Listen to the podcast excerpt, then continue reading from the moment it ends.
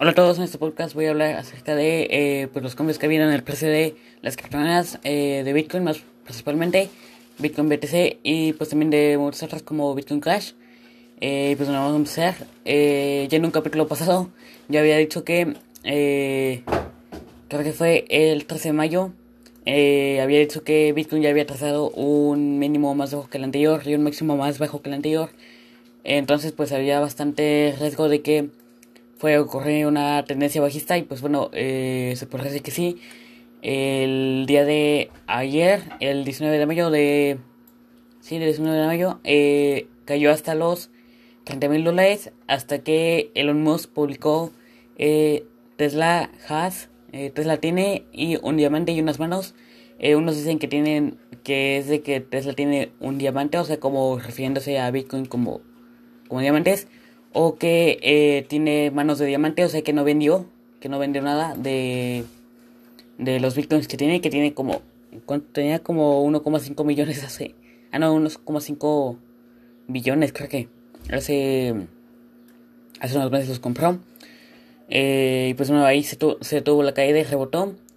Eh, llegó hasta los 30 mil dólares. y pues bueno, casi todas las criptomonedas cayeron un un 50% o más. Eh, por ejemplo, ADA cayó hasta casi hasta un dólar. Estaba en 2,45, 46.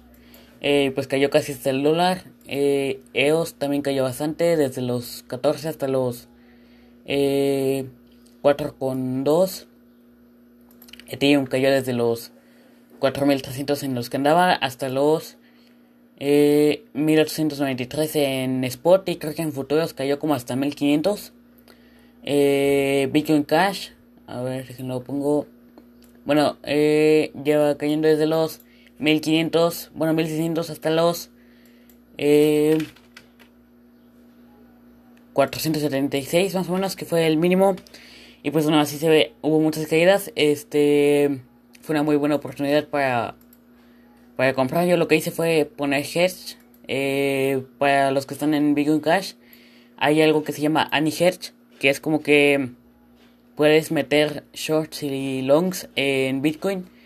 Y pues existe algo que se llama los hedge, que es como que pones tus Bitcoins y se mantienen en dólares, ¿no? Entonces, eh, cuando se minan 144 bloques después de que pusiste la, la operación, se pone eh, se te dan tus lo que pusiste en dólares en Bitcoin Cash y pues así se puede ganar más, ¿no? Eh, yo ahorita creo que puse varios, la verdad es que me ganó bastante el, el FOMO y puse por ahí de 600 algunos, otros allá en, en 700 más o menos.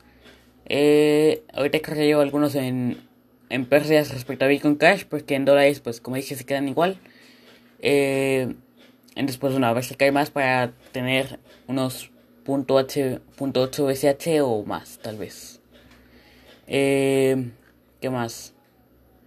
Ah, pues está lo de Tether, que sabes si vaya a pasar algo con eso porque... Eh, bueno, para que no sepa, Tether es una criptomoneda estable que se suponía que tenía un dólar por cada Tether que había, ¿no? Entonces por eso siempre se mantenía en dólar pero eh, ahorita dieron como el desglose de lo que respalda el Tether y lo único que es tan líquido como el dinero como efectivo son como 5% del total, entonces por cada dólar que hay en Tether solo hay 5, 5 centavos respaldando, entonces es muy poquito. Eh, entonces, ¿sabes si vaya a explotar eso? Puede que sí. Eh, bueno, eh, mañana voy a ver también un. Como era como una investigación que habían hecho.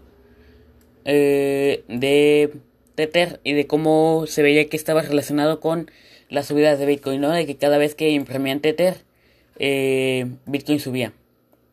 entonces, bueno, eso fue todo por este podcast. Espero que les haya gustado. Y adiós.